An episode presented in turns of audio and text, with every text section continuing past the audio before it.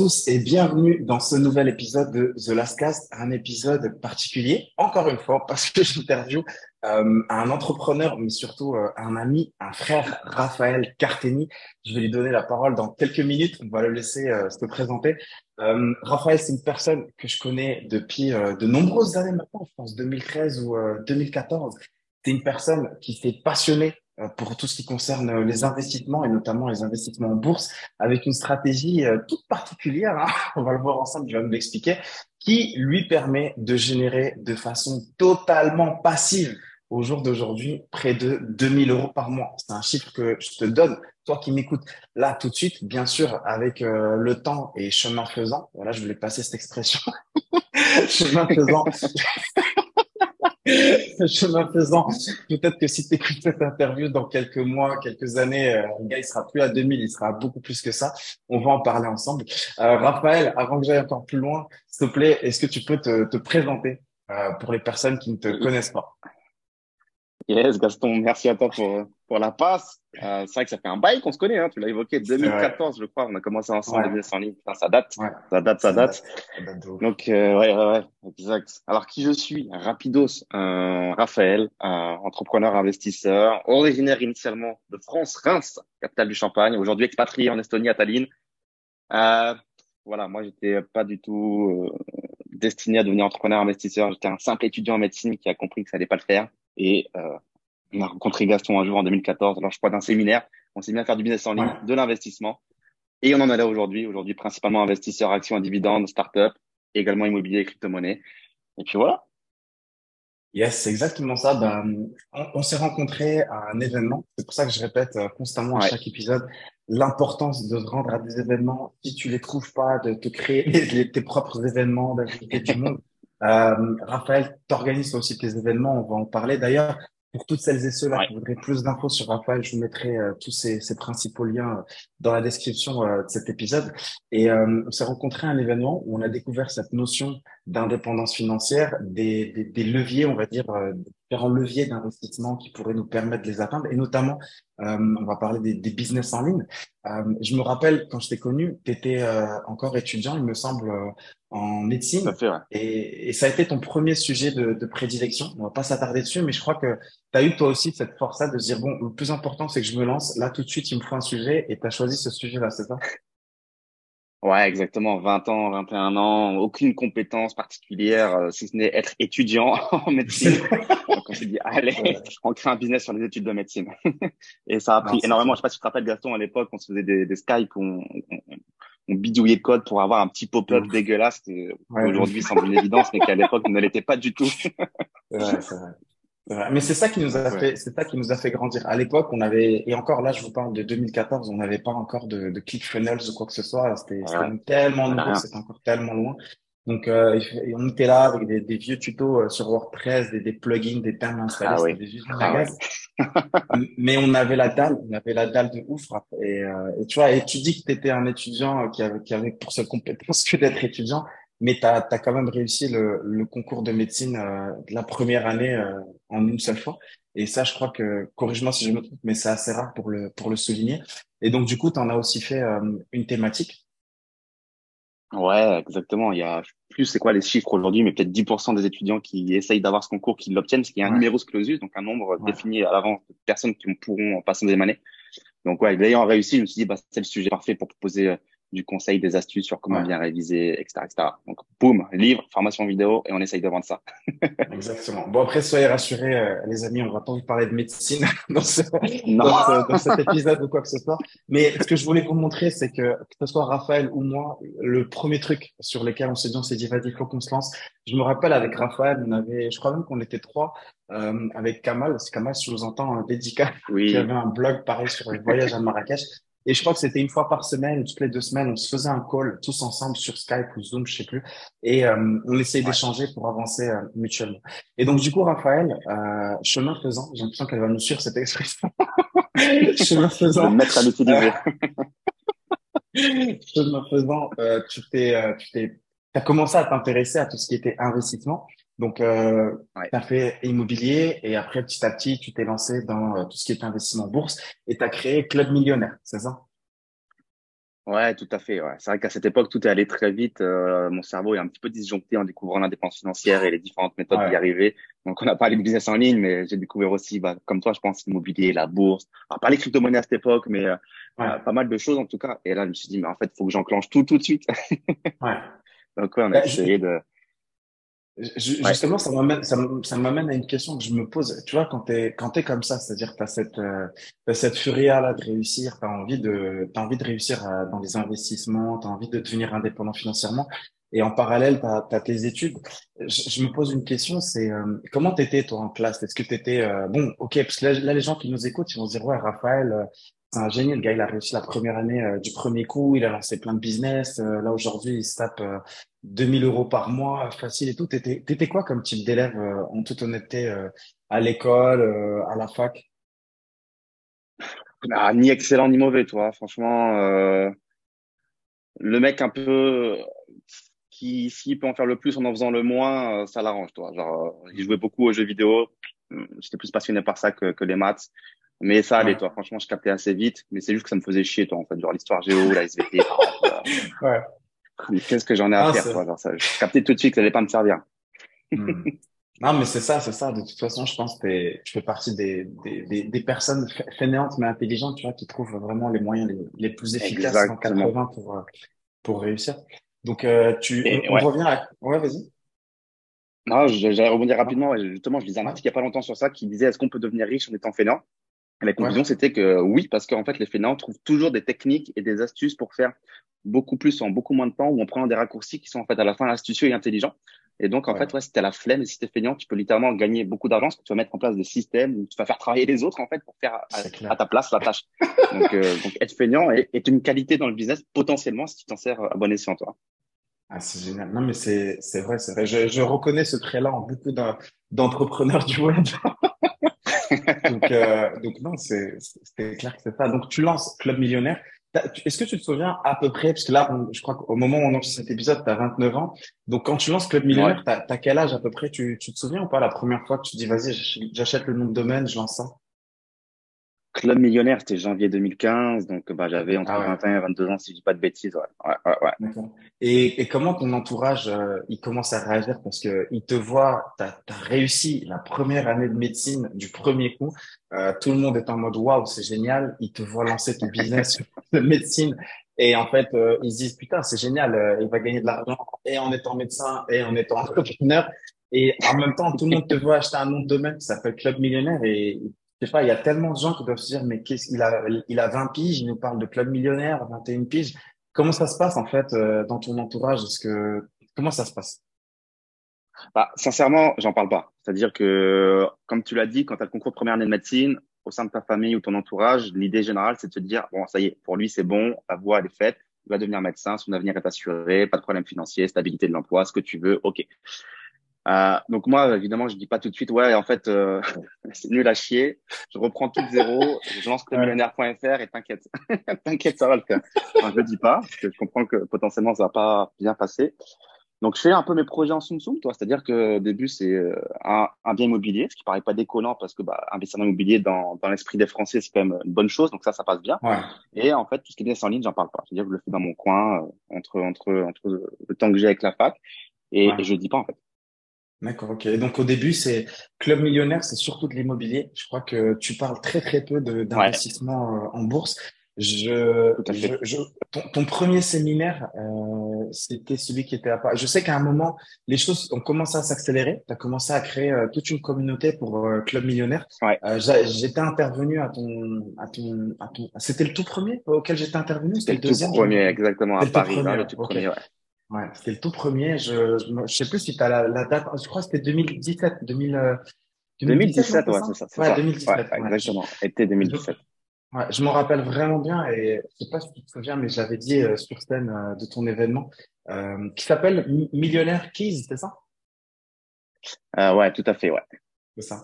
Et, et pour l'anecdote, pour ceux qui nous écoutent, je me souviens donc comme on l'a dit, j'ai rencontré Raphaël en 2014 en 2017, je commençais vraiment à avoir de, de bons revenus liés au business en ligne. Et euh, donc, Raphaël me propose de passer sur scène parce que euh, il ramène un intervenant par euh, thématique. Donc, du coup, je passe sur la thématique business en ligne. je partage un petit peu ce que je fais avec mon blog sur euh, l'expatriation. Je partage un peu mes techniques que j'ai avec mon agence pour les personnes qu'on accompagne. Et, euh, et je, je m'en souviendrai toute ma vie. C'était le dimanche et le lundi, je, je, prenais le vol retour au Maroc parce que c'était euh, mon objectif quand je me suis lancé dans les business en ligne, c'était de pouvoir revenir m'installer chez moi au Maroc. Et euh, j'intervenais sur scène, je partageais ça. Et le lundi, j'avais le vol retour que j'avais attendu pendant tellement d'années euh, pour rentrer enfin retrouver mes parents et mes amis au Maroc. Donc, je te remercie encore, Raphaël, pour, euh, pour ce, ce bon souvenir là, qui restera gravé euh, jamais. Quoi. Hein. C'est génial, c'est vrai que c'est génial comme anecdote. Euh. Le gars qui s'auto-interview en présence des autres. bon, ça sera tout pour moi. Chemin faisant, je m'en vais. Chemin faisant. Alors, ok, d'accord. Bon, les amis, il faut, vous y habituer parce que Raphaël, je vous dis, c'est, un frère. Hein, je le connais depuis des amis. À chaque fois qu'on se voit, on se tape des barres. Des fois, on se voit pas pendant un an, deux ans. On se revoit et on se tape des barres comme si on s'était croisés euh, le lendemain du soirée. faut, que je reste serré dans la trame. faut que je reste serré dans la trame. Si on va dévier. Donc, du coup, euh, tu organises un événement et là, après, j'ai l'impression que les choses s'accélèrent pour toi avec Club Millionnaire. Euh, tu commences à produire beaucoup de contenu. C'est une énorme qualité, je trouve, que tu as, parce que même encore aujourd'hui, je reçois tes mails. Euh, euh, c'était quoi celui encore que tu avais envoyé cette semaine? C'est six bonnes raisons d'investir dans des actions à dividendes. Ah, exactement, ouais. C'est extrêmement rigoureux. D'ailleurs, tu as eu aussi un passage dans la presse, il me semble, non, avec M6, tu as eu pas mal de retombées presse sur, sur tout un tas. Ouais, un petit peu, ouais, ouais, il y a quelques années, ouais. De quoi? Sur quoi? Je t'ai dit, ouais, tu as, eu des, as eu pas mal de retombées presse, en fait, euh, directement par rapport à ce que tu faisais, parce que tu as développé un petit peu tout ce patrimoine, quoi. Ouais, vers 2018-2019, en effet. Mais, euh, ouais, la, la rigueur, c'est vrai que c'est pas toujours évident. Mais euh, c'est, je pense que c'est une grosse force à avoir quand tu as un business en ligne parce que tu as souvent l'envie d'avoir un peu des passages à vide où tu as dit, mais en fait, les gens se rendent pas compte à quel point c'est usant de, de, créer du contenu. Les gens se disent, ouais, le mec sort sa petite caméra, fait sa vidéo, il l'upload, c'est facile. Clair, les gens s'imaginent pas du tout à quel point en amont euh, et même après, il y a, y a, du taf, en fait. Donc, euh, donc ouais. Ouais. Mais euh, on, on, va, on va en parler justement, on va rentrer de plus en plus dans le vif du sujet concernant cette notion d'indépendance financière parce que au fur, et, au fur et à mesure des épisodes, je vous l'ai dit, vous avez écouté le premier épisode de ce podcast que je vous invite à écouter si ça n'a pas déjà été fait, qui t'appelle à la conquête de ta liberté. Euh, on parle de liberté financière et les business en ligne, croyez-moi, ça demande beaucoup, beaucoup de travail. Euh, donc toi, Raphaël, tu lances le millionnaire et raconte-nous un petit peu comment les choses s'accélèrent. Donc, euh, premier séminaire 2017, passage en presse, mais surtout énormément de contenu que tu crées. En parallèle de ça, ton patrimoine, tu continues de le faire euh, grandir, c'est ça? Et, chaque année, tu organises aussi ton événement? Ouais, tout à fait, tout à fait, tout à fait. C'est vrai qu'on a, on a déployé pas mal de choses en, même temps qui ont fini par payer. Euh, un des gros avantages aussi d'avoir commencé à cette époque-là, c'est que, bah, je sais pas si tu te rappelles, mais il y avait très peu de concurrence, il y avait personne sur le marché, donc tu lançais, je sais pas, une vidéo sur YouTube, tu faisais tout de suite euh, beaucoup de vues. Euh, C'était pas du tout la même mécanique qu'aujourd'hui. Euh, donc je pense que ça a été quand même un avantage entre guillemets un peu compétitif pour s'installer sur le marché que de commencer à ce moment-là. Je sais pas si tu es d'accord avec ça, mais, moi je pense complètement. Que, euh, parce que c'est vrai qu'aujourd'hui, bah, tu commences, tu as tous les outils, mais tu as aussi euh, beaucoup de concurrence. Donc, euh, tu as beau avoir les meilleurs outils du monde, euh, bah, il faut être quand même meilleur sur, sur le point le plus important, c'est le marketing, la vente et, et se montrer, toi. Ouais, donc, euh, donc ouais. ouais. Bah, hum, donc, ouais, c'est, tout seul. Non, non, t'inquiète, je suis là. C'est, euh, non, non, c'est exactement ça. C'est que, bon, tu sais, moi, ce que j'ai tendance à dire aux, aux, aux auditeurs de ce podcast, c'est qu'il n'y a pas de vérité absolue. C'est-à-dire que à, à mm. l'époque où nous, on s'est lancé, bah, effectivement, il y avait moins de concurrence, mais il y avait aussi beaucoup moins d'outils. Aujourd'hui, il y a peut-être plus de concurrence, mais le marché, il est aussi beaucoup plus éduqué. Ils sont beaucoup plus euh, éduqués au fait d'acheter en ligne. Nous, à notre époque, tu t'envoyais un lien vers une page de paiement, les gens, ils étaient un peu en PLS. Non, mais attends, t'es qui, euh, pourquoi je mettrais ma CV et tout. Donc, euh, c'est pas forcément. Je aller voir à quoi elle ressemblait la page. il y avait des pages. Euh, hein. T'avais pas de cookies, ah avait pas de CGV, t'avais pas de RGPD, rien de tout ça. Ah Mais non, y avait, bref, alors, rien du tout. Ouais, on va, on va, on va pas vous rentrer dans le détail des avantages Après, ce qu'il faut garder en tête, c'est juste que même encore au jour d'aujourd'hui, Raphaël continue de bosser, à créer du contenu. On est là. Euh, Moi, j'enregistre épisode chez moi. Euh, ça a démarré, il est 8 heures du mat. Et c'est cool. On a démarré le truc, on l'a lancé. Et, euh, et c'est pour ça que je vous dis, il faut juste implémenter, implémenter. Donc, Raphaël, à un moment, toi, tu décides aussi. Donc, tu continues à faire de l'immobilier, mais tu décides aussi de t'intéresser beaucoup plus en fait aux investissements en bourse et notamment dans les actions à, dividendes. Est-ce qu'il y a un événement particulier peut-être qui a fait que tu as eu un switch, tu te dis tiens, c'est ça que je dois commencer à faire et c'est sur ça que je vais vraiment devoir euh, me concentrer? Concernant les actions à dividendes, écoute, euh, moi j'avais commencé très tôt, donc dès le début quand j'ai découvert le milieu de l'indépendance financière, donc en 2014-2015, mais je commençais en fait mhm. euh, sans grosse conviction, on va dire, avec quelques dizaines d'euros sur un petit peu PEA. J'étais pas sérieux, on va dire. Et puis en fait, à force de creuser la stratégie et de rencontrer des gens qui, qui avaient investi dans cette stratégie, j'ai de plus en plus compris les avantages et la puissance de cette stratégie. Et en faisant en mmh. parallèle, par exemple, aussi de l'immobilier, j'ai très vite mis en face l'un et l'autre. Je me suis dit, putain, l'immobilier, c'est cool, tu as l'effet de levier, tu gagnes de l'argent avec l'immobilier, hein, ça c'est indéniable. Ouais, ouais. Mais putain, qu'est-ce que c'est chiant, ça prend du temps. euh, parce qu'évidemment, tu gagnes un max d'argent en faisant des travaux, donc ces travaux, bah, faut les gérer. Et euh, également, ce que j'ai plus ou moins dit, c'est que je me suis expatrié entre deux à l'étranger. Donc ça me faisait revenir en France pour suivre le projet ou prospecter. France, l'endroit où j'ai pas forcément envie euh, bah, de passer mon temps pour des raisons X ou Y.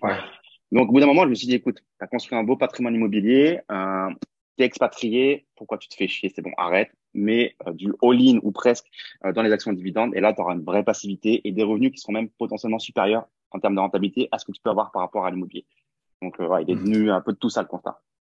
D'accord, ok. Et donc, du coup, c'est ce qui a fait que tu t'es, tu t'es spécialisé sur la stratégie d'action à dividende et pas juste sur j'achète une action, euh, je la revends peut-être avec de la plus-value ou pas, euh, je, je vais mm. pas m'amuser à faire du trading ou quoi. Toi, ça a été vraiment que. Et c'est ça en fait que je voudrais, si tu peux peut-être expliquer ta stratégie passive d'investissement. Euh, si tu peux l'expliquer pour une personne qui connaît rien à cette industrie-là, qui, a vaguement entendu parler du truc. Tu sais, le cliché, je vais pas dire cliché, parce que je suis comme ça encore parfois. Mais la personne de base, c'est le gars qui prend tout le monde de haut. non, mais si tu peux l'expliquer à ah, la personne, tu vois ce que je veux dire, c'est, vas-y. Ouais, c'est ça, parce qu'en fait, euh, quand tu parles de bourse, tu as plusieurs, euh, on va dire, euh, sous-domaines dans la bourse. Comme tu l'as dit, trading, exactement dividendes, tu peux trader plein de choses aussi. Donc, euh, tu as énormément d'approches différentes. Et moi, je me suis spécialisé sur les actions en dividendes parce qu'en fait, j'étais très très cartésien, comme on dit. J'ai regardé plein d'études empiriques, plein de statistiques émanant de l'AMF, donc l'autorité des marchés financiers, bah, qui protège les particuliers en France, plein de choses. Et je me suis rendu compte d'une chose, c'est que bah, le trading, c'est du bullshit, entre guillemets, par rapport à, à ce qu'on vend. Et la réalité, tu souvent plus qu'un fossé d'écart. C'est-à-dire que 90% des particuliers perdent de l'argent, hein, qu'on veuille l'accepter ou non. En réalité, moi, j'en ramasse beaucoup derrière la petite pierre qui vient me dire, bon, bah, j'ai essayé le trading et à la fin, j'ai tout perdu. Et mmh. en regardant des études académiques et empiriques sur les actions dividendes, je me suis rendu compte que finalement, c'était la stratégie qui était bah, à la fois la plus safe, la moins volatile et, ce qui nous intéresse le plus, la plus rentable. Euh, et même euh, plus que, que l'indice de référence, parce que c'est beaucoup de gens qui adorent les trackers, mais euh, pour moi, ça a beaucoup de, de, défauts. Donc ouais, les actions dividendes, pour répondre à ta question, c'est quoi concrètement? L'idée, c'est de se dire, bah, on achète des actions d'une entreprise qui est cotée en bourse et qui a la particularité de reverser une partie de ses bénéfices sous forme de dividendes à ses actionnaires. Donc en immobilier, tu perçois un loyer, en bourse, tu perçois un dividende. Exemple concret, Coca-Cola vend des canettes de coca et d'autres boissons tous les jours, fait des bénéfices. Et une partie de ces bénéfices va être reversée donc sous la forme d'un dividende parce que tu détiens, des, tu détiens pardon, des actions de Coca-Cola. Une action, c'est quoi? C'est un titre de propriété, hein, comme ton acte notarié en immobilier. C'est un titre de propriété qui te dit, voilà, euh, Raphaël Carteni, Gaston Latte détient des actions de Coca-Cola. Donc, est éligible à recevoir une partie des bénéfices. Voilà, tout simplement. D'accord. Et donc toi, donc c'est ce que je disais en début d'épisode, là, grâce à tous tes investissements, on parlera de chiffres après, là, toi, en moyenne, euh, tu, tu, perçois près de 2000 euros par mois. Bon, tu m'avais donné un dollar, on a converti en euros, donc à peu près 2000 euros par mois de dividendes, c'est-à-dire différentes entreprises qui, quand tu prends tout, chaque mois, ça fait à peu près du 2000 euros. Et donc, euh, toi, au final, j'ai envie de dire, tu te préoccupes pas de savoir si le cours de l'action, c'est-à-dire la valeur de l'action, il est monté, il est descendu. Toi, en fait, t'achètes, t'investis, pardon, dans ces actions-là parce que ce qui là, en quoi tu t'intéresses le plus, c'est le versement du dividende. C'est vraiment que ça, quel que soit le cours euh, euh, de, de l'action. Alors, quel que soit le cours de l'action, non. Euh, comme en immobilier, euh, le prix, euh, évidemment, est important à l'achat. C'est à l'achat que tu sais si tu as une bonne affaire ou pas. Donc, en bourse, c'est pareil. Il faut que tu achètes bien ton action parce que si tu l'achètes, je sais pas, dix fois par rapport à ce qu'elle génère, enfin, dix fois trop cher par rapport au bénéfice généré, tu as fait une mauvaise mmh. affaire. Est-ce que tu vas gagner en dividende? Tu l'auras peut-être perdu dix fois, vingt fois, cent fois en, en, moins-value. Donc, le but, c'est évidemment de prioriser le dividende dans sa stratégie, mais pas à n'importe quel prix. Donc, euh, le but, en fait, ce que, je voulais dire, c'est Pardon, en fait, ce que je veux dire, c'est que tu l'achètes, bien sûr, tu fais toute ton analyse fondamentale en amont, mais quand tu l'achètes, tu te dis, je la garde pour 5 euh, ans, 10 ans, 20 ans, même jusqu'à ma mort. Quelle que soit, quelle que soit la façon dont va évoluer le cours à partir du moment où tu l'achètes, ça, tu t'en préoccupes pas, en fait. Ouais, exactement. En fait, à court terme, je me fous de la façon dont va varier le cours. À long terme, évidemment, et moyen terme, le but, c'est qu'on fasse de la plus-value. Euh, et même, j'ai envie de te dire, le plus tôt possible, on fait de la plus-value, le mieux c'est. On veut gagner sur les deux tableaux. On veut le beurre, l'argent du beurre, et je m'arrêterai à là. Euh... donc.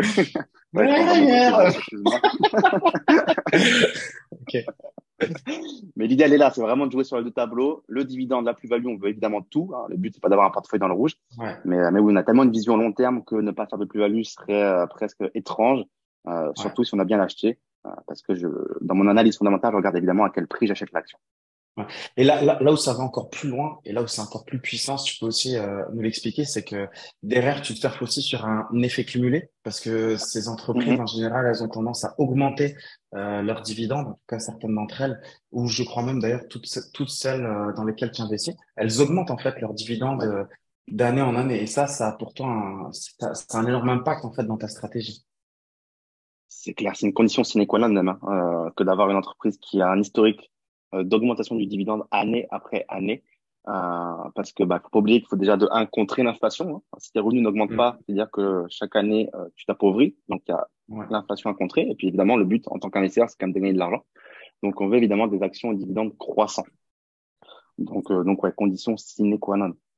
Donc là là on, on, prend un exemple pour les personnes qui nous écoutent. Ça veut dire que là par exemple toi tu perçois 2000 euros par mois de dividendes en moyenne si jamais tu mets plus du tout d'argent, c'est-à-dire que tu réinvestis plus, en fait, le truc, il va continuer de grossir et peut-être que l'année prochaine, ça sera euh, encore peut-être plus 5 ou 6%, je sais pas de combien ça augmente euh, chaque année, peut-être 2%, je sais pas. Mais en fait, si jamais même tu décides de t'arrêter, ton truc, il va continuer à grossir, grossir, grossir euh, d'année en année, en fait, ça bah, tout à fait. J'ai même les chiffres devant moi pour être très précis. Allez, go. La croissance de, de mes dividendes sur les cinq dernières années, c'était 4,9% par an. Et sur les 12 derniers mois, c'était 3,1%. Euh, Donc un peu plus léger sur les 12 derniers mois parce que bah voilà, dans un contexte un petit peu quand même euh, délicat d'inflation, de récession, de tout ce que tu veux. Donc les entreprises sont un peu plus prudentes sur les dividendes et sur les augmentations de ces dividendes. Mais on est quand même sur une belle croissance là entre, entre sur les 12 derniers mois et les 5 dernières années entre 3 et 5%. si j'arrête d'investir du capital aujourd'hui, je sais que mes dividendes vont croître de 3 à 5% euh, par an chaque année, euh, ce qui logiquement dépasse l'inflation et, et permet donc de m'enrichir. Et j'ai donc euh, même un tableau prévisionnel de mes dividendes qui vont euh, augmenter année après année. Donc ouais, ça prend une belle direction. Ah, mais je trouve ça, je trouve ça tellement beau parce que je me dis, et encore une fois, on va parler des chiffres et c'est ça que j'aime beaucoup chez Raphaël. Il est totalement euh, transparent, pas qu'avec moi ou pas qu'avec vous, mais même vis-à-vis de sa communauté. Encore une fois, vous aurez les liens directement dans la description. C'est vraiment ce que j'apprécie beaucoup euh, chez Raphaël. Mais ce que je me dis, c'est dingue, c'est que, par exemple, tu vois, je suis pas dans la comparaison, mais un peu quand même, le salarié, en fait, euh, qui touche peut-être un 2000 euros par mois, il va vouloir une augmentation parce que l'inflation en France, en moyenne, je crois qu'elle doit être à peu près de 5-6%, Raphaël, je crois, un truc comme ça. Et euh, tu vois, de ça, ouais, même plus encore. Et donc, du coup, le salarié qui touche un 2000 euros, peut-être même moins, hein, si jamais tu as le SMIC, il va aller voir son patron pour lui demander une augmentation pour euh, bah, juste pouvoir revenir euh, au niveau euh, à peu près de l'augmentation. Il va galérer, tu vois. Alors que là, c'est vrai qu'en fait, mm-hmm. il a investi, il a ses 2000. Alors après, attention, il a investi une certaine somme et on va en parler aussi dans le détail. Mais en tout cas, lui, sans plus rien faire au jour d'aujourd'hui, Raphaël, il a 29 ans, bah, chaque année, le truc, il va continuer de grossir au fur et à mesure. Et ça, je trouve ça extraordinaire. Je trouve bah, ça extraordinaire j'ai envie de reprendre ton exemple en plus du, du salarié. C'est dommage parce qu'en fait, enfin, c'est pas dommage. Il faut simplement se mettre du bon côté en fait de la ligne. C'est-à-dire que aujourd'hui, ce salarié qui en effet va demander, voire même supplier son patron d'avoir une petite augmentation parfois qui est ridicule, je sais pas, 10 euros, 20 euros, 30 euros par mois, euh, ne va pas l'avoir alors qu'il est potentiellement salarié de la même entreprise pour laquelle moi je suis actionnaire et perçoit des dividendes et je vais avoir une augmentation automatiquement sans rien demander, sans rien faire, dans des proportions qui sont peut-être même plus conséquentes que ce qu'il aurait pu obtenir en ayant suppliant, en ayant supplié son patron. Tu vois ce que je veux dire? Ouais, Et c'est, ça peut paraître injuste d'expliquer comme ça, euh, parce que tu es en face d'une multinationale qui récompense ou qui augmente les dividendes tout seul pour les actionnaires, et pour les employés peut-être que non. Donc voilà, on va pas refaire le débat politique de oui, non, euh, non, non, parce qu'il a dit ci ou ça, mais euh, moi la conclusion de me dire, c'est voilà, faut se mettre du bon côté de la ligne en fait. Parce que ça, les règles du jeu, elles sont très compliquées à changer, c'est comme ça. De toute façon, les amis, Raphaël a raison. Si jamais vous êtes à la conquête de votre liberté, d'accord, euh, ça passe aussi par faire des choses que la moyenne, même plus que la moyenne, que la majorité des gens ne vont pas, ne vont pas du tout faire. Le simple fait d'écouter ce podcast, faites-vous quelqu'un de bien. Surtout, à ce paraît, si vous laissez, chemin faisant, si vous laissez un 5 étoiles sur Apple Podcast et Spotify. Ça dérive. Donc, du coup, Raphaël, toi, tu as décidé d'investir via ton entreprise, sans transition. Donc, toi, tu as décidé d'investir euh, via ton entreprise. Et donc, du coup, comment ça marche quand on investit euh, via son entreprise? Est-ce que tu investis via ton entreprise en bourse et en même temps, tu as un portefeuille euh, à titre personnel ou tu fais vraiment que à titre professionnel? Aujourd'hui, je suis à titre professionnel à 100%. Toi, quand j'ai quitté la France, j'ai liquidé tout mon PEA pour ne pas avoir d'intérêt économique en France et j'ai recommencé. C'était vers 2017-2018. Euh, et comment ça se passe en société? Bah écoute, ça se passe globalement comme quand tu es un particulier. Hein, tu crées un compte non pas au nom d'une personne physique, mais au nom d'une société chez ton courtier. La seule petite, euh, le seul petit inconvénient, c'est qu'en tant que société, tu dois t'identifier auprès des autorités et obtenir ce qu'on appelle un numéro LEI. C'est une sorte d'agrément ah, ouais. qui, qui, coûte de l'argent. Pas, je sais pas si tu savais, ouais. Ouais, si, si, si, euh, ah, ça coûte de l'argent. Tu m'avais aidé, tu m'avais aidé à avoir le mien. Ouais, ouais, ouais. ouais ah oui, oui, je me rappelle, ouais. Et bon, ça coûte de l'argent, mais euh, je sais même plus combien c'est. C'est peut-être. Euh, ouais, je sais pas. Je me rappelle avais payé toi. Ouais, je crois moins de 200 euros, je crois, j'avais payé ça. En fait, ouais, ça change d'un pays à un autre. Donc, je sais qu'entre la France, le Maroc et l'Estonie, ça sera pas du tout le même prix. Mais ouais, attends, je crois que j'ai le chiffre juste là. Ouais, j'avais payé pour trois ans 180 euros. Ouais, voilà. Voilà, c'est un frais en plus, mais pas non plus. Euh, voilà. Et comment ça se passe niveau euh, niveau fiscalité alors euh, parce que c'est vrai que là on a parlé de 2000 euros, on a parlé de l'inflation, on a parlé de, l'augmentation de mois par mois, mais là par exemple sur les 2000 que toi tu touches, tu vas devoir payer combien en fait euh, en termes d'imposition? Alors sur mon cas à moi, il faut retirer donc la retenue à la source américaine de 15%, ça à laquelle tu ne peux pas échapper. Et euh, sur mon cas précis, moi, je suis en Estonie. Donc, euh, étant donné que ma société n'est pas imposée à l'IS sur ce qui rentre dans sa boîte, que ça provienne d'un business, d'un investissement immobilier ou boursier, bah, je vais être à zéro après derrière. Euh, donc, euh, donc voilà. Après, si t'es en France, euh, ouais. sûrement. Ouais, dis-moi. Non, non, vas-y, vas-y, je t'en prie. Ouais, j'allais dire, si t'es en France, qui concerne sûrement beaucoup plus de personnes que, que, que le cas estonien, euh, bah, c'est simple. Hein, c'est PFU, c'est 30%. donc, euh, tu as les 15% en fait de retenue à la source euh, américaine, euh, puis 15% ensuite en France, qui se fait par un double jeu en fait parce que tu as un crédit d'impôt à récupérer 15%. C'est une petite manœuvre comptable qui est pas bien compliquée, mais voilà, il faut connaître. D'accord. Donc, euh, je refais la synthèse hein, pour ceux qui nous écoutent. Donc, Raphaël, lui, il investit euh, surtout sur le marché US, euh, donc le marché euh, américain. Il le fait via l'entreprise qu'il a en Estonie, parce qu'il habite vraiment en Estonie. Hein. C'est pas juste un, un irrésident quoi que ce soit. Il habite vraiment non, non, ouais, beaucoup en Estonie. ça, on Ouais, ça, on va en parler euh, aussi juste après. Et donc, du coup, quand vous investissez sur les marchés euh, boursiers dans des actions euh, américaines, dans tous les cas, sur les dividendes qui vous sont reversés, vous payez en fait 15%. Et après, en fonction des cas, comme vous l'a dit Raphaël, parfois ça va être que ces 15% et parfois ça peut monter jusqu'à jusqu'à 30% en fonction du support d'investissement que vous aurez et en fonction de là où vous habitez. C'est bien ça, Raphaël? Euh, ouais, alors juste pour préciser, c'est tout le temps 30% quand tu es en France. Tu as ce qu'on appelle le PFU, prélèvement forfaitaire unitaire, donc euh, unique euh, de 30%. OK, ça c'est fixe. Et tu as la, la, la, on appelle ça la, la, retenue à la source, qui est de, de 15% donc dans le cas français, qui est de 15% dans le cas estonien. Mais je sais pas au Maroc, c'est peut-être différent. Ça peut s'étaler entre 0 et 30% en fait. Euh, chaque pays a son taux de retenue à la source par rapport à un autre pays. Donc toi, tu as toutes les combinaisons possibles. Tu as la combinaison américaine-française, américaine-estonienne, mais tu as aussi la combinaison, si tu veux, japonaise-française, japonaise-américaine, japonaise-russe, brésilienne-russe, tout ce que tu veux, toi. Tu as des taux différents qui s'étalent entre 0 et 30%. Dans le cas français-américain, c'est 15%. Ok, d'accord. Et globalement, euh, c'est pas 15% plus 30%, hein. c'est 30% en non, non, bien sûr. En tout, bien sûr. Voilà. Ok. Raphaël, au total, tu dirais que tu as investi combien euh, juste là depuis que tu as démarré ah, ah, La question. J'avais un petit jingle euh, Je te jure, je te jure. Le cling. Donc là, c'est le montant qui va peut-être un petit peu décourager les gens, parce que les gens, ils ont en tête 2000 euros par mois, ils vont se dire, ouais, mais c'est ça avec combien? Est-ce que c'est 50 000 euros, 100 000 euros, moins, plus Peut-être qu'on devrait attendre, peut-être qu'on devrait attendre la fin de l'épisode, comme si on les garde accrochés. Ouais. Je propose qu'on révèle ce chiffre à la fin de l'épisode. Chemin faisant, le chiffre arrivera jusqu'à vous. non, non, vas-y, vas-y, dis-le.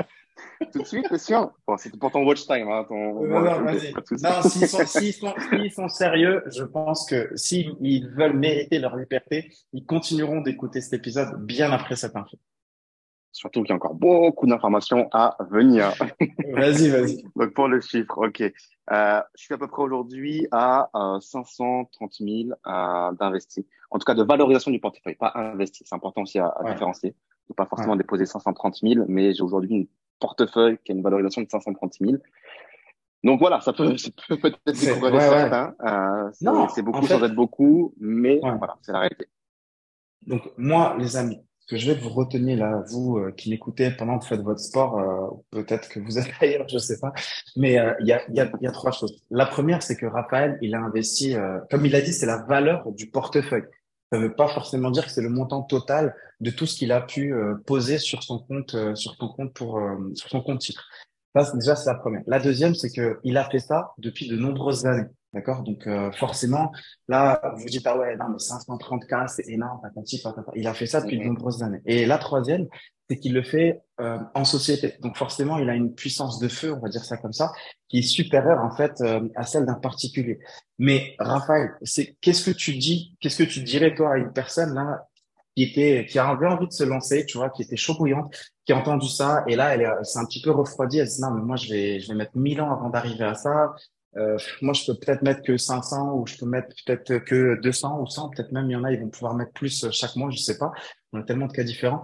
Quel conseil tu peux donner en fait à une personne euh, qui veut se lancer en fait et pour qui ça paraît tellement loin en fait à atteindre comme résultat?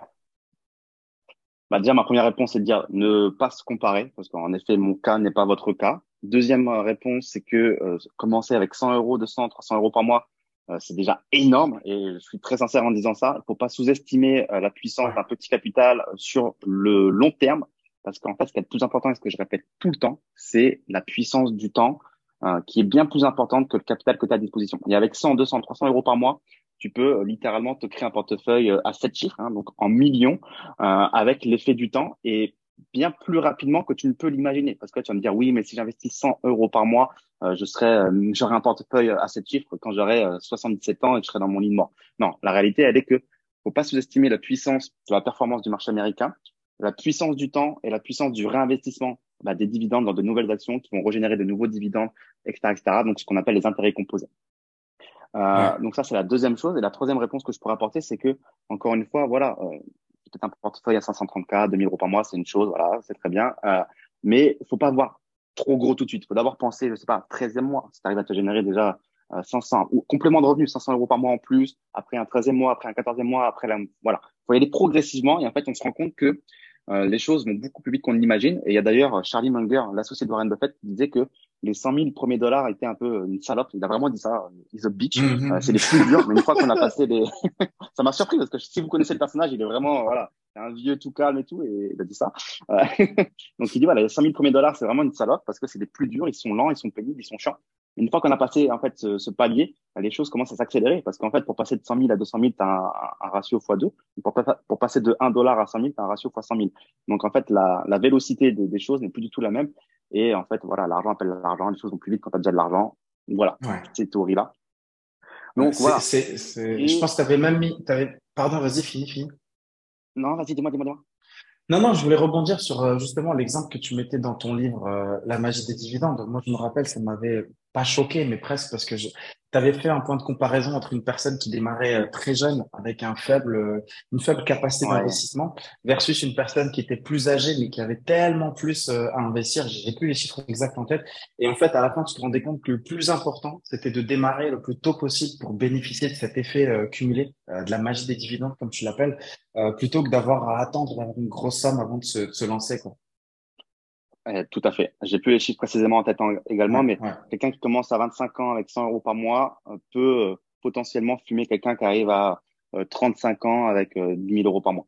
Je sors des exemples au hasard, mais l'idée elle est là, c'est que euh, c'est pas presque ton capital qui est le plus important, c'est vraiment le temps que tu as devant toi. Et je pense que tu peux demander ça à tous les milliardaires qui ont 70 ans ou 80 ans, ils diront la même chose.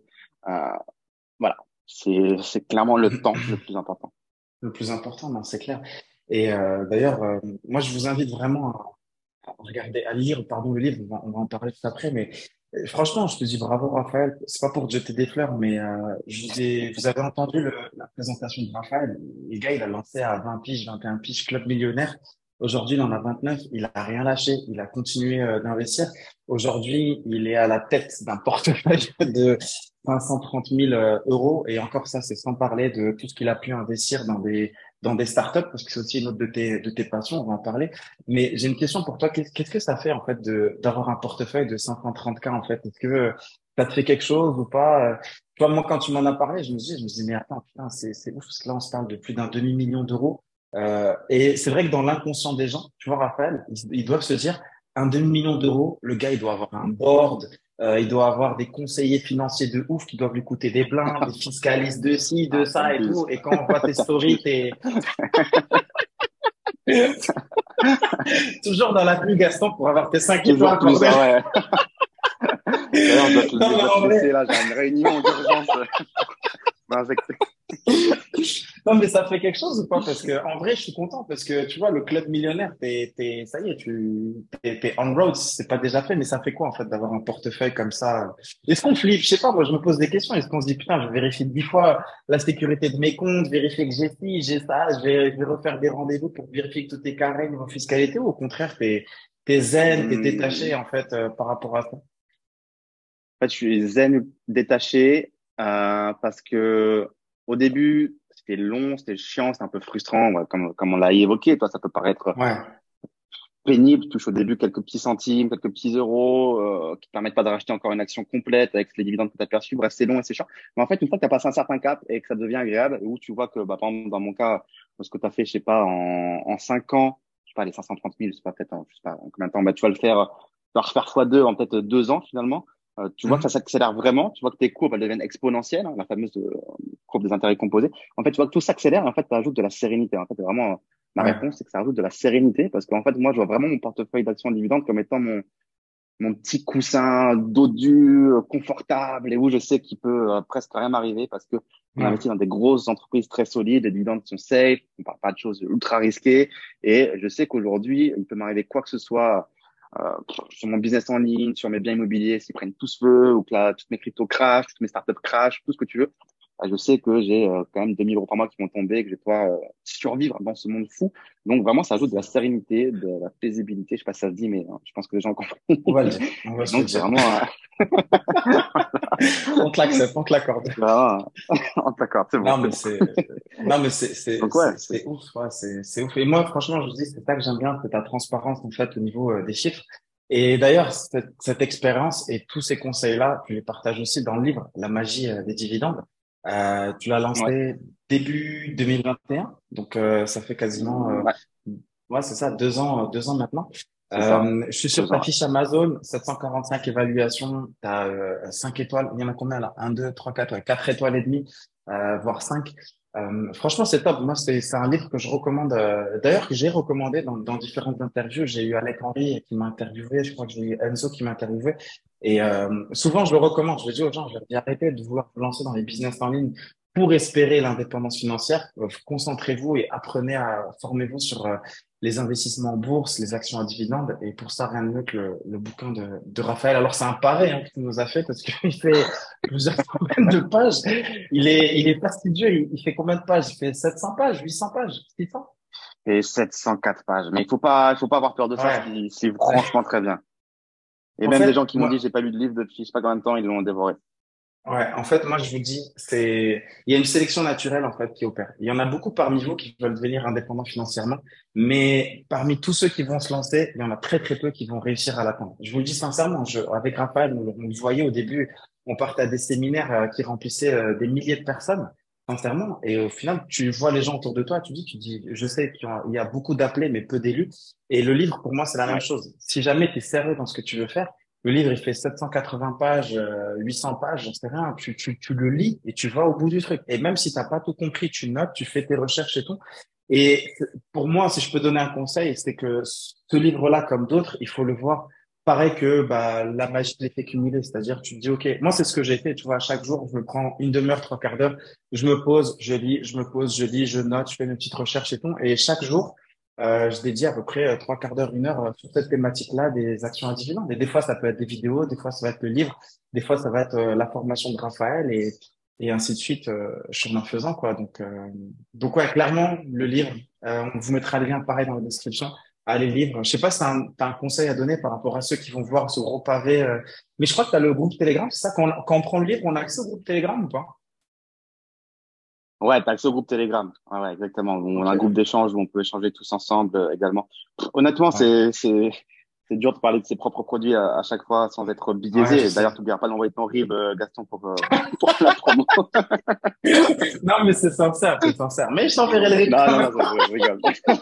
je te taquine, je te taquine, mais, mais c'est vrai qu'honnêtement, tu peux pas prendre un plus gros raccourci que ce livre-là. C'est-à-dire que c'est 704 pages, ça peut faire peur, mais tu as lu ça, honnêtement, tu as tout. Je te parle même pas de formation, de service annexe, quoi que ce soit, tu peux te débrouiller avec ça.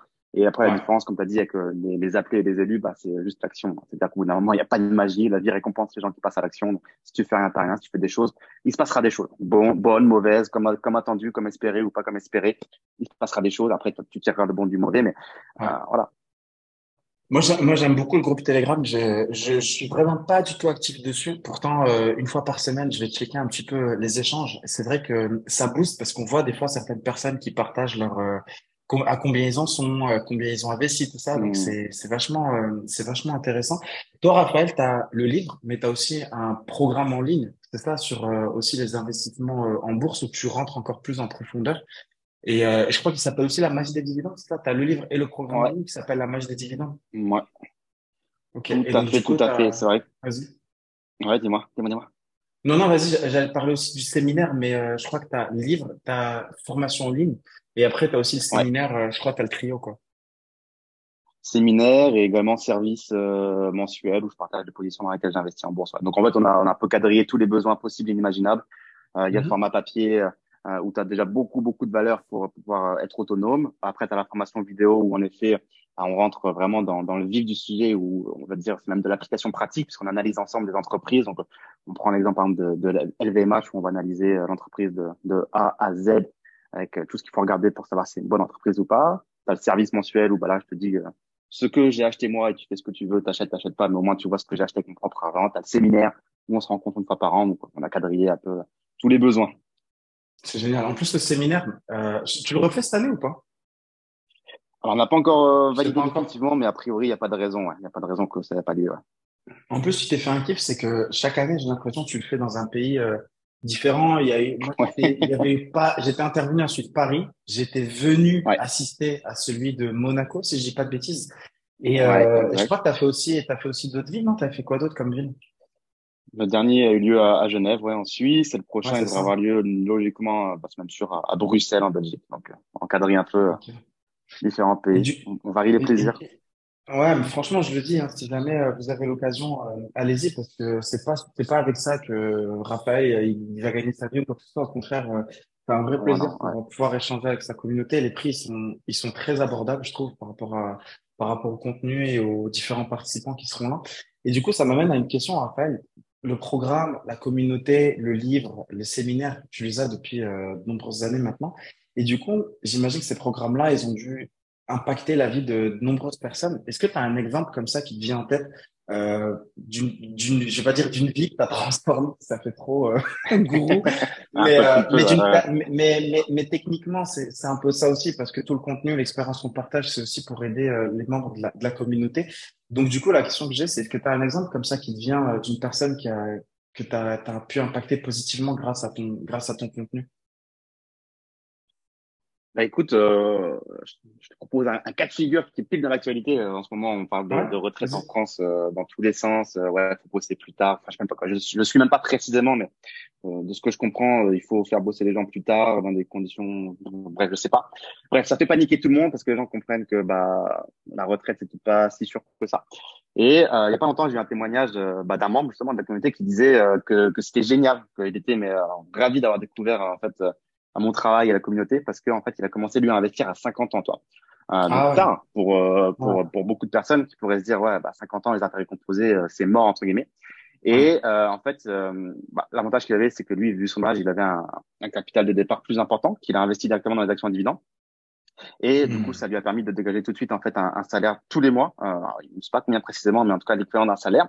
Et euh, en fait, ça l'a euh, visiblement grave rassuré parce que euh, il s'est dit bah ça y est, en fait ma retraite, euh, j'ai une solution pour ma retraite. En tout cas, j'ai une retraite complémentaire de ce que l'État pourra ou voudra bien m'offrir par rapport à la direction hmm. vers laquelle on, on, va visiblement, et qui lui permettra également bah, de s'arrêter de travailler quand il le veut et non pas à l'âge qu'on lui imposera également. Donc voilà, l'idée était vraiment de se dire que bah, pour, pour lui, il était, mais, euh, je sais pas comment dire, mais ultra heureux d'avoir découvert cette possibilité, cette stratégie. Ouais. Ouais, il, était, il, était plus, ouais, il était plus rassuré. C'est un, un, bel exemple. C'est un bel exemple. D'ailleurs, moi, c'est vraiment un, un, truc que je voudrais que les gens retiennent de ce podcast, s'il vous plaît. Si jamais il y a, il y a un truc que tu dois, que tu dois garder en tête, c'est la chose suivante. C'est que tu dois pas essayer de devenir libre financièrement en cherchant la crypto pépite euh, qui va faire fois 1000, fois 2000, euh, essayer d'investir dans des trucs chelous, euh, les encore protocoles euh, pour ceux qui voulaient des rendements crypto à plus de 20% ou quoi que ce soit. Et c'est vrai que ça paraît pas sexy, tu vois, quand on te dit euh, investis dans des actions à dividendes, ça fera peut-être que plus 3, plus 5%, et après derrière, tu vas attendre 5 ans, 10 bah ans, 15 ans. Ça paraît pas sexy, les gars, mais clairement, ou, les meufs, il hein, n'y a pas que les gars qui nous écoutent, mais je vous le dis, c'est ça en fait qui fait, c'est ça qui fait euh, la différence euh, sur du long terme. Et c'est vraiment ça qui marche. C'est vraiment ça qui marche. Je pense que tu es, assez d'accord avec moi sur ce bah, point-là, Raphaël. À 3000%, c'est-à-dire que aujourd'hui on a une génération d'investisseurs, de jeunes investisseurs qui est euh, très mal éduquée entre guillemets dans la mesure où ils considèrent comme étant normaux d'avoir des performances totalement déconnantes et exceptionnelles sans potentiellement toujours mettre en face le risque. Aujourd'hui, un investissement une performance, ça vient pas sans risque. Et si tu peux faire x100 ou x1000 rapidement, c'est que derrière, tu peux aussi tout perdre très rapidement. Ça, les gens l'oublient. Donc, il n'y a pas de magie. Et ce que j'adore avec les actions dividendes, c'est que c'est extrêmement concret. Toi, la, la 137e euh, crypto market cap, euh, tu sais pas ce qu'elle fait, tu sais pas c'est quoi sa valeur ajoutée, etc., etc. Aujourd'hui, les actions en bourse, et c'est marrant, on en parlait encore hier soir sur le groupe Telegram, justement. C'est très concret. Toi, il y a un mec qui disait sur le groupe Telegram hier, je suis devenu euh, papa depuis deux semaines. J'ai pas pu m'empêcher. Je lis son message littéralement. Hein. Ça fait trois lignes. Ouais, j'ai pas pu m'empêcher de regarder à la maternité. Euh, Dites-vous que même une petite poche d'eau euh, pour mettre sous la tête du bébé, c'était euh, estampillé 3M, donc une entreprise très connue ah, ouais. en bourse. les ouais, les courges Pampers, c'était des Procter Gamble, donc très connus en bourse. Alors, c'est la, la, maternité, qu'est-ce qu'il a vu dans la poubelle? Bah, Du McDo et du Coca, donc deux entreprises très connues également en bourse. Donc, c'est très concret. C'est des produits qu'on voit tous les jours, les actions à dividendes, que ce soit Apple, Microsoft et plein d'autres. Toi. Euh, que tu consommes parfois sans même savoir, euh, quand tu vas au garage pour ta voiture ou que tu achètes de la bouffe pour ton chat ou, ou sais-je quoi. Donc, ah ouais, c'est concret, on sait d'où vient l'argent. Je, je, suis complètement d'accord avec toi. Je l'ai vécu hein, parce que tu sais, bon, moi j'ai investi dans des actions aussi euh, 3M et euh, il y a quelques mois en arrière, mon père, il a eu des graves soucis de santé euh, au niveau du cœur. Enfin bref, le truc euh, sale, tu vois. Vraiment, voilà, c'est le moment de bad trip de, du podcast. ouais, la changement d'ambiance. Donc, euh, changement d'ambiance. Et euh, en fait, pourquoi je te réponds ça? Parce que quand on est allé le voir à la clinique, tu sais, tu rentres dans la pièce et euh, il est allongé sur le lit, il a plein de trucs, plein de, de, de, boutons de partout et tout. Et, et en fait, effectivement, je voyais les trois M de partout. Tu sais, ce ceux qui te mettent en fait sur le cœur pour, pour prendre les battements, cardiaque. Les sons, et tout, ouais. Et c'est, et c'est ouf parce qu'à ce moment-là, tu te dis, tu te dis, putain, mais j'ai investi dans cette société-là. Techniquement, aujourd'hui, elle contribue indirectement aussi à, à sauver la vie euh, de mes proches, de mon père. Ouais. Et, euh, et du coup, c'est là où tu te rends compte que c'est vraiment concret. Hein. C'est pas une crypto euh, qui est en train de, de monter ou descendre euh, juste comme ça. Quoi. Donc, encore une fois, je vous le dis, on est, on est dans ce, dans ce milieu de l'indépendance financière, du business et tout avec Raphaël depuis quelques années. On a encore énormément de choses à apprendre. Mais s'il y a deux choses que vous devez retenir, que tu dois retenir de ce podcast, c'est la rigueur, ta capacité à créer, à implémenter et surtout le fait d'être réaliste. Ne tombe pas dans des chimères de ouais, deviens libre, crée des milliers, génère des milliers d'euros en quelques semaines, tout ça et tout. Non, c'est un peu lent, c'est un peu relou, mais c'est par là que ça passe, par la patience et la rigueur dans ton investissement. Ouais, et puis d'autant plus que je sais pas si t'es sur euh, TikTok toi, mais Moi, c'est vrai que je suis tombé dans, dans le piège de, de cette application et, et, sur TikTok, ça pullule de messages ah euh, vidéos bah, de mecs qui sont à, à, Dubaï avec des gros Lamborghini, des vidéos Jeune entrepreneur. en France. ouais, mais encore lui, il est, il est, presque propre à côté, toi, de, de certains qui sont dans le trading à Dubaï et et qui ont aucun autre business model que d'attirer des pigeons, malheureusement, sur des courtiers ouais. véreux aux Bahamas ou je ne sais où, euh, et qui vont bouffer des grosses commissions par ces courtiers, euh, et bien plus encore. Euh, ouais. et, plein de gens tombent dans ces pièges-là, toi, des gens qui sont pas éduqués, qui ont aucune conscience de, de ce qui se passe en, en, dans les coulisses, et voilà, pas mmh. tomber dans ces pièges, les gars. C'est un petit message prévention, mais il n'y a pas d'argent facile aujourd'hui. Non, non, c'est clair. Mais même l'épisode, euh, si vous l'avez pas écouté, euh, jetez-y un œil euh, ou plutôt une oreille. Mais euh, l'épisode avec Damien Menu où il fait euh, un peu moins de 500 000 euros euh, de revenus passifs avec l'affiliation. Il t'explique qu'il a fait euh, en, en, nombre d'années, tu vois, c'était du 4-5 ans si ce n'est si ce n'est plus, donc ça prend forcément du temps. Donc Raphaël, pour en revenir à toi, donc toi, tu as l'image des dividendes, on a parlé du séminaire, la formation en ligne, tu as une autre passion, on va en parler aussi rapidement, donc tu as une autre passion qui est celle de l'investissement dans des startups, c'est ça? Tu as créé, je crois, même ouais. un autre département dans ton business qui est spécialisé dans les ouais. investissements en startup. Tu peux, tu peux nous en parler un petit peu? Ouais, tout à fait. Euh, écoute, je me suis rendu compte que j'adore investir dans les entreprises, qu'elles soient cotées en bourse comme les actions dividendes ou euh, non cotées. Euh, et euh, c'est quelque chose que je fais depuis maintenant 2019. Au début, je le faisais que pour moi. Et en en parlant bah, un peu sur les réseaux sociaux, j'ai vu que les gens euh, avaient finalement un intérêt pour ce genre d'investissement, malgré le fait que ce soit beaucoup plus risqué, euh, mais avec des possibilités de retour sur investissement beaucoup plus élevées également. Euh, et donc, ouais, aujourd'hui, ce que je fais, c'est que j'investis dans des startups qui soient euh, dans n'importe quel pays du monde. Ça peut être en Afrique, ça peut être euh, en Inde, au Pakistan, ça peut être en Amérique latine, Amérique du Sud, États-Unis, et des startups principalement technologiques et euh, bah, pour lesquelles on a un potentiel de faire un minimum x 100 ou de tout perdre. Donc, toi, c'est pas du tout la même approche que les actions dividendes, mais c'est excitant. Ouais. Ouais. Et tu as, une approche que j'aime bien, c'est que tu, tu fouines pas mal dans des, dans des pays émergents, quoi. Pakistan, ouais. Inde, des, des fois, je vois, tu, ouais. tu sors des trucs, je me dis, je me dis, waouh, ça a l'air. C'est vrai que c'est là où tu te rends compte que les startups créent de la valeur parce qu'elles répondent à un vrai problème euh, de société. Euh, je, j'ai vu passer tellement de trucs que je me dis, je me dis, tiens, mais c'est vrai que ça, c'est tellement intéressant. Euh, donc ouais, ça c'est aussi ta, ta, ta passion. C'est aimes bien aller fouiner dans ces pays-là un peu émergents où il y a d'énormes potentiels, quoi. Bah, en fait, euh, c'est excitant de fou. Tu le sais très bien, Gaston, moi j'adore voyager. Je suis ouais, dans ouais. plus de 100 pays. Euh, j'ai vu beaucoup de choses et, j'ai compris une chose, c'est que bah, malheureusement, je pense que la croissance, elle, est clairement dans les pays émergents et que la décroissance, elle est potentiellement plutôt dans, dans les pays dans lesquels nous on vit aujourd'hui, en, en, Europe ou Amérique du Nord. Euh, donc, euh, donc de ce constat-là, je me suis rendu compte qu'il y a énormément, énormément, énormément de solutions à appliquer dans ces pays émergents qu'on a parfois chez nous, mais que eux n'ont pas, euh, qui nous paraissent évidentes, mais que eux n'ont pas, et qu'il y a donc in fine énormément d'argent à aller gagner. Et c'est extrêmement excitant parce qu'en fait, on se rend compte qu'on est sur des marchés où il y a tout à faire et, euh, et il y a énormément de problèmes à, à résoudre. Tout comme moi, Gaston, que quand il y a un problème, il y a forcément une solution et il y a forcément derrière de l'argent également à gagner.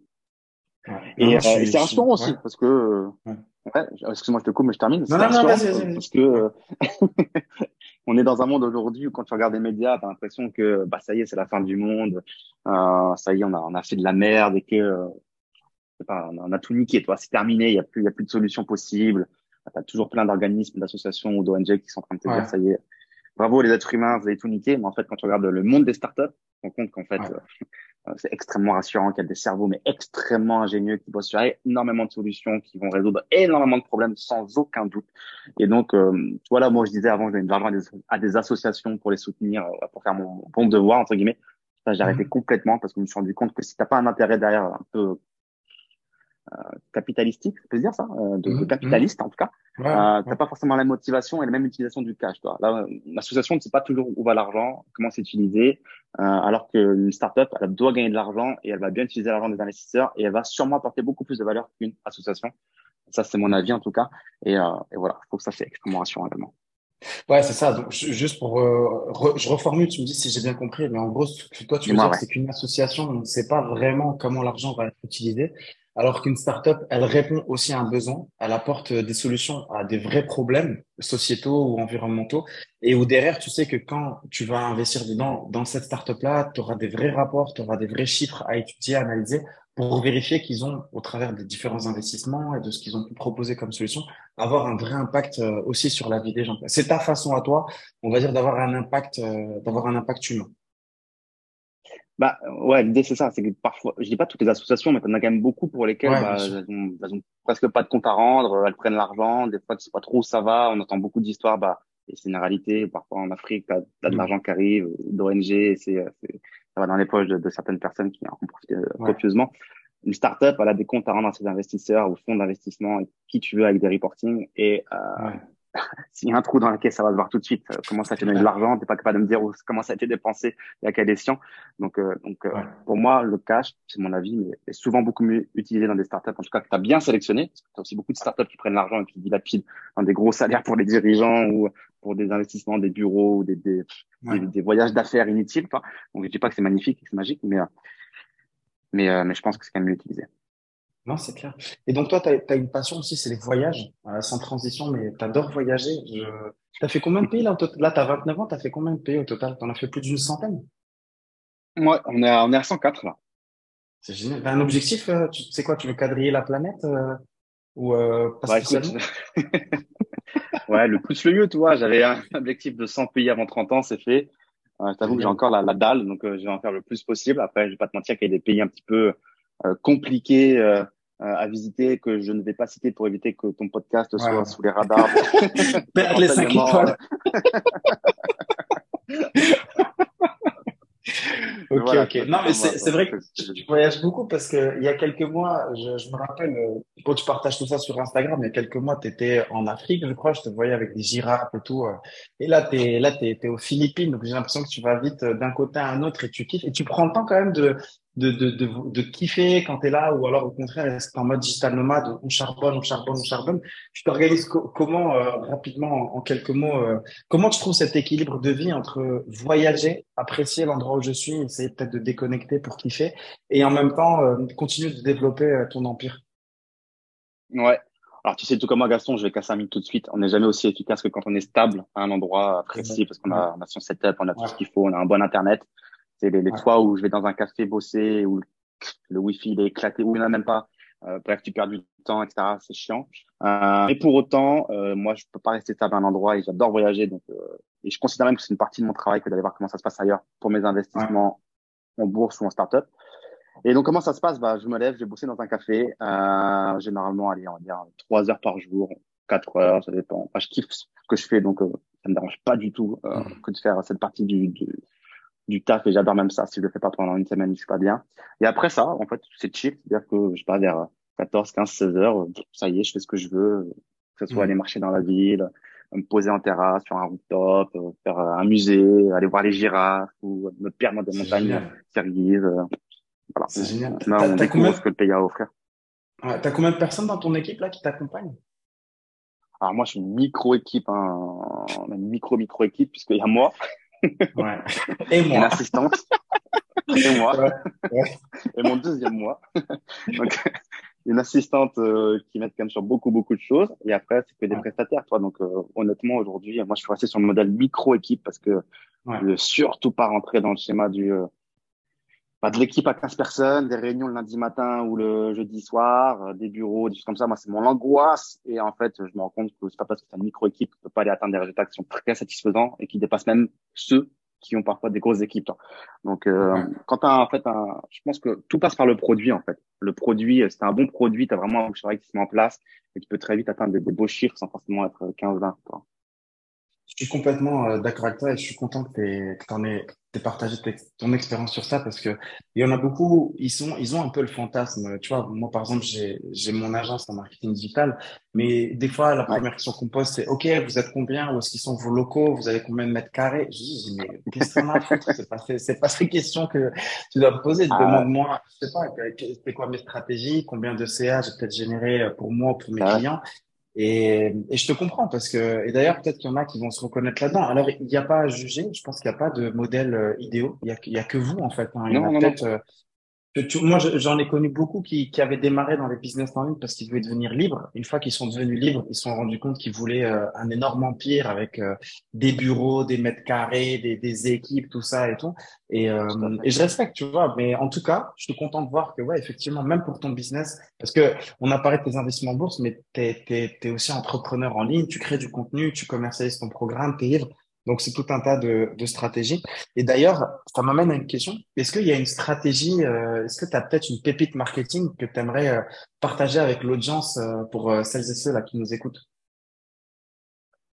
Une pépite marketing. Ouais, juste pour revenir sur ce que tu as dit avant. En effet, il y a un ah, modèle vas donc faut vraiment pas essayer de copier quelqu'un ou quoi que ce soit. C'est vrai qu'en effet, tu as, des gens qui veulent créer un groupe, tu as des gens qui veulent juste aller à droite, à gauche. Donc, tout est respectable tant qu'on est à l'aise avec ce qu'on fait. Après, la pépite marketing, en vrai, Gaston, euh, moi, je suis vraiment sur un modèle toujours de keep simple. Il y a aussi des gens qui veulent toujours complexifier leur business avec plein de trucs, plein de modes opératoires, euh, de process, des upsells, puis downsell, puis euh, 5000 choses à la fois. Et puis le mec, il va rentrer là, il va ressortir là. Et Inch'Allah, il va revenir par ce côté-là parce que j'ai fait un retargeting sur trois régies pubs. Bon, moi, je suis keep simple as fuck. Et euh, un des modèles que j'aime bien, c'est le modèle du livre. Justement, on en a parlé un peu dans, cette, dans ce podcast.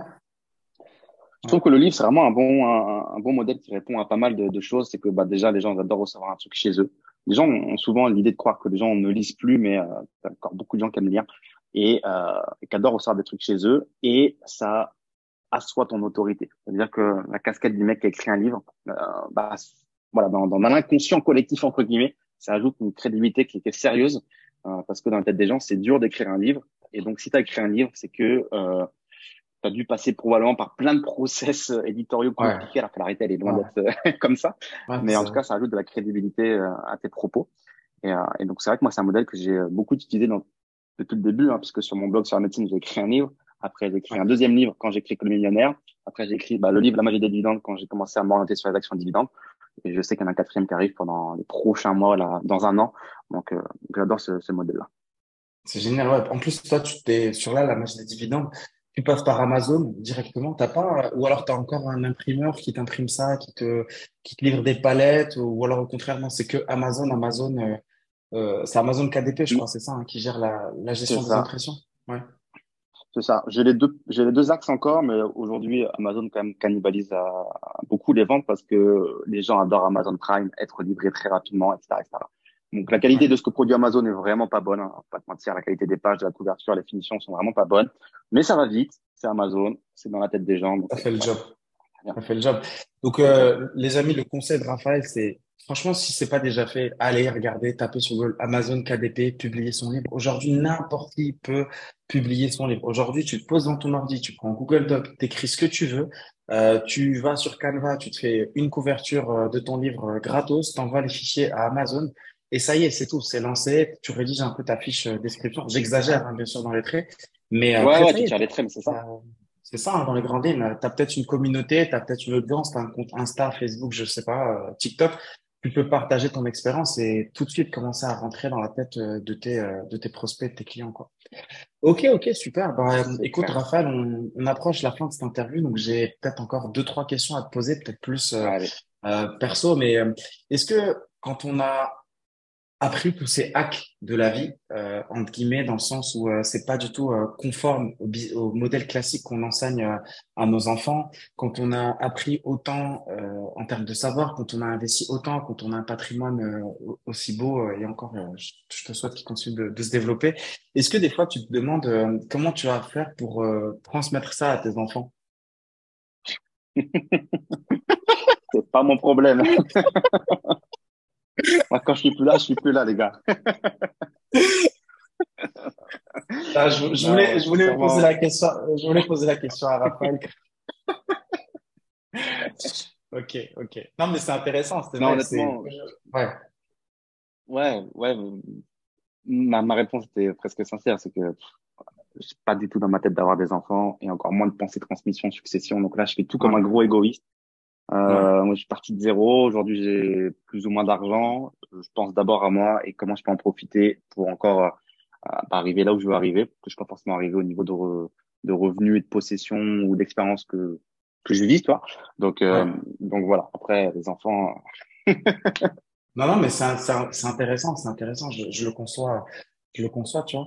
Et euh, j'ai une autre question. Est-ce qu'il y a quelque chose qui a été euh, particulièrement dur euh, dans ta dans ton parcours là, dans ton d'entrepreneur, tu vois. On sait que tu as démarré à peu près euh, vers 20 ans. Aujourd'hui, euh, tu as, 29, peut-être bientôt 30. Donc, euh, en 10 ans, tu as dû voir des hauts, des bas. Est-ce qu'il y a un truc en particulier que tu as trouvé plus dur que le reste? Je sais pas, peut-être euh, parfois le regard des, des proches euh, qui change, peut-être parfois euh, des mauvaises expériences, peut-être parfois ça peut être encore, je sais pas, est-ce qu'il y a un truc en particulier, peut-être ça, ça, peut être juste la technique, tu vois, est-ce qu'il y a quelque chose comme ça qui te vient en tête, peut-être particulièrement difficile hum, écoute, pas, pas spécialement. C'est vrai qu'au niveau de mes proches, il n'y a jamais eu de, de, de soucis. la technique, c'est tellement simplifié qu'il n'y a pas eu de soucis particuliers il y a peut-être un petit un petit biais mental qui est, un peu nul, toi, mais qui partage euh, volontiers euh, sans sans plus dire. C'est parfois l'idée de se dire putain, euh, euh, cet enfoiré il arrive après moi et il a déjà fait plus que moi, toi. Ouais, ouais, je vois. ouais, je vois. Et en fait, toujours, c'est un peu nul parce qu'encore une fois, comme je l'ai dit tout à l'heure, faut pas du tout se comparer. On a chacun nos parcours de vie et pendant que ces mecs ont peut-être bossé, c'est sûr, dix fois plus que moi, bah moi j'étais, je sais pas où, en train de voyager comme un nabab. Donc encore une fois, on n'a pas du tout le même parcours et il faut surtout faire ce qu'on aime. Mais je sais pas, tu as toujours ce biais un petit peu mental, je sais pas si ça te le fait ou sûrement un d'autres, je sais pas. Tu mm. toujours regarder ceux qui ont plus que toi et c'est nul parce que tu as toujours un mec qui aura plus que toi et c'est surtout qu'il faut que aussi regarder ce que tu as et ce que d'autres n'ont pas et en fait aujourd'hui moi j'ai une vie qui finalement quand tu euh, temporises les choses bah, est, est, meilleure que la majorité des Français aujourd'hui avec de l'argent, de la liberté et beaucoup moins de stress euh, tout en étant encore jeune donc euh, c'est pour ça qu'il faudrait regarder et non pas les mecs à un peu plus que toi euh, c'est inutile toi. Donc ouais, mais je sais que ça m'a parfois fait tilt de me dire putain le mec est arrivé cinq ans plus tard et m'a déjà fumé tant. et il y a, y a, une génération qui arrive qui a la dalle, euh, ça c'est clair, tu vois. Ils sont, sont des acharnés de, de boulot. Ils sont très chauds, ouais, ils sont très très chauds. Ouais. Pour certains, pour certains d'entre eux, après, c'est, c'est comme tout, tu vois, nous aussi, j'ai envie de dire à notre époque, on parle comme si on était des, des vieux darons, mais en vrai, euh, ben ouais. je pense que c'est des, c'est des périodes, c'est des générations, et surtout, surtout, on a, avec Rafa, on a beaucoup voyagé tous les deux, on s'est fait Bali, euh, on a fait, bon, bien sûr, le Maroc et tout, donc euh, on a même fait Miami euh, pour euh, les Costa Rica. Franchement, il y a eu des, il y a et, et, et, tout ça, je vous le dis, c'est des souvenirs que j'échangerai pour rien au monde. Tu, tu me donnerais ce que tu veux, je je les changerai pas parce que c'est des moments que tu as dans ta vie que tu kiffes avec euh, avec tes potes et tout. Et où peut-être d'autres en fait n'ont pas eu euh, forcément ce souvenir-là parce qu'ils ont effectivement charbonné euh, comme des oufs. Donc du coup pour finir cet ah, épisode pour finir cet épisode Raphaël la dernière question. Pour les gens qui t'écoutent il y en a peut-être qui ont qui te connaissaient pas il y en a peut-être qui te connaissaient déjà. Est-ce que il y a une chose que tu aimerais que les gens sachent sur toi et que tu ne dis pas souvent? C'est la question qui peut te faire dire des bêtises. Celle-là, je la, je l'avais pas, j'avais pas prévu, Raphaël, pour cette question. Ah ouais. Non, est-ce que, je sais pas, ça, peut être, non, ça peut être une passion, ça peut être euh, un truc que tu aimes bien, je sais pas, quelque chose, tu vois, que, ou peut-être qu'il y a, peut-être même qu'il y en a pas, hein, je sais pas. Bah, franchement, je vais, je vais, passer pour le mec ultra fade, pas fun ou quoi que ce soit, mais en fait, j'ai l'impression que les gens savent déjà tout de moi parce que ça fait huit ans que je me fous à poil euh, sur Internet à raconter toute ma vie dans les moindres détails, même des choses que je ne pourrais pas montrer qui me suivent sur Instagram. Vous savez à quel point des fois je montre des choses euh, que, que, franchement qui que beaucoup ne montreraient pas pour, préserver l'image de leur business, toi. Et on me l'a déjà dit, ouais, un montrer ça, les clients ils vont penser quoi, et je m'en fous, toi. Donc euh, non, franchement, euh, je pense que les gens savent déjà beaucoup trop de choses sur moi. Euh, même trop même.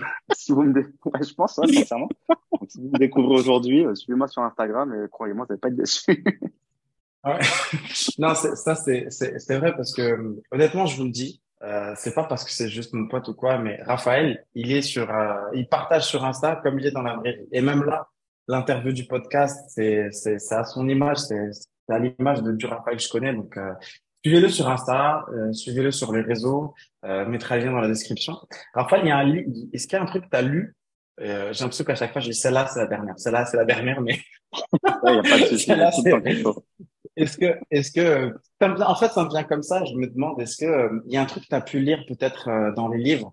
Et dans un livre un jour, peut-être dans un rapport financier, parce que je sais que j'en lis beaucoup aussi.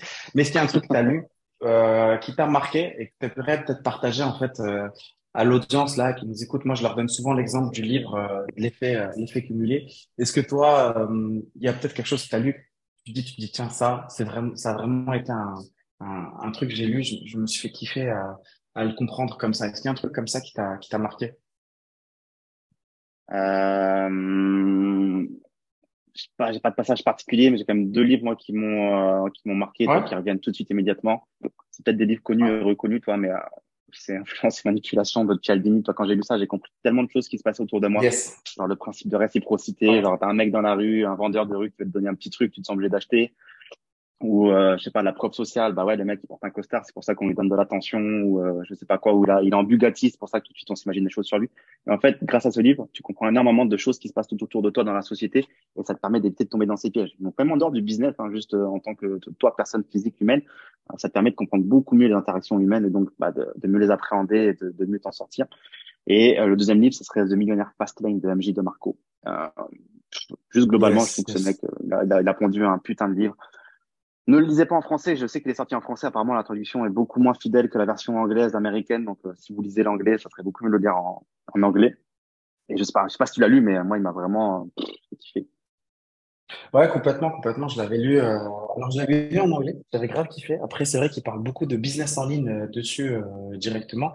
Mais, euh, mais très clairement, même le premier que tu as cité. Donc, on vous mettra le lien. Enfin, je vous mettrai, je vous mettrai le lien dans, dans la description des deux, des deux livres. Et encore une fois, le savoir et la liberté, pour moi, ils se cachent dans des livres. Vous devez absolument lire des livres, lire des livres. Euh, ça doit vraiment être en fait euh, la grosse euh, rigueur que vous devez avoir. Raphaël, je te remercie pour cet épisode. Est-ce qu'il y a un mot de la fin, quelque chose que tu aimerais partager euh, aux millions de personnes qui vont écouter cet épisode? Rien que ça. Rien que non, ça. bah écoute, chemin faisant, on arrive à la fin de cet épisode. Et... Écoute, c'était un plaisir en tout cas, Gaston. Euh, J'ai une seule chose, une seule chose à partager, bah, c'est que, c'est que, j'ai l'impression que c'est tellement bateau que tout le monde dit la même chose, mais euh, non, mais c'est l'action, les gars. ouais, c'est l'action en fait. Non, mais j'ai l'impression que ouais. les gens, ouais, que les gens ont toujours peur de ce qu'on va penser d'eux parce qu'ils ont euh, commencé un peu à changer ou à faire autre chose. En fait, la vie des autres, on s'en fout, les gars. La seule vie qui compte, c'est la vôtre. Et euh, le seul bonheur qui compte, c'est le vôtre. Franchement, euh, si vous faites des choses pour les autres, euh, pour, pour plaire aux autres, mais qu'à la fin, vous êtes triste, bah, mettez fin à votre vie dès maintenant. le mec termine le podcast de façon dark. Donc, je vais passer par l'action sur ce point-là, mais ce que je veux dire, voilà, les gars, c'est important de, de, de, vivre la vie que vous voulez vivre. La vie passe très, très, très, très, très, très vite. Ouais, Donc, ça... perdez pas de temps, les gars. Non, c'est clair, c'est clair. Bah, les amis, euh, franchement, si, si jamais vous avez écouté cet épisode jusqu'ici, bravo, vous êtes des, des guerriers, des guerrières. Euh, ce que je vous invite à faire, c'est, si jamais vous êtes sur votre téléphone, faites euh, une capture d'écran, là, tout de suite, euh, partagez ça sur Instagram. On va faire un truc pour euh, les fous euh, qui sont arrivés jusqu'ici. Vous mettez un hashtag chemin faisant, on s'en fout de l'orthographe, écrivez-le comme vous voulez. Vous me taguez, je vous ferai un plaisir de le, de le repartager. vous pouvez taguer aussi Raphaël et je me ferai un plaisir en tout cas de le partager. Raphaël, je te remercie beaucoup euh, pour tous tes conseils, euh, toutes ces pépites. Euh, tu me donneras les liens que tu veux que je partage directement dans la description de cet épisode pour celles et ceux qui veulent Avec te retrouver. plaisir. Les amis, abonnez-vous, laissez un 5 étoiles. Euh, c'est pas des parents en l'air. Plus on aura des notes, plus on va monter, plus on pourra attirer euh, encore plus de personnes euh, que je pourrai interviewer dans ce podcast. Raphaël, merci à toi. Kiffe bien et je te dis à Merci très à toi, bientôt. Gaston. Ciao. Allez, à très vite.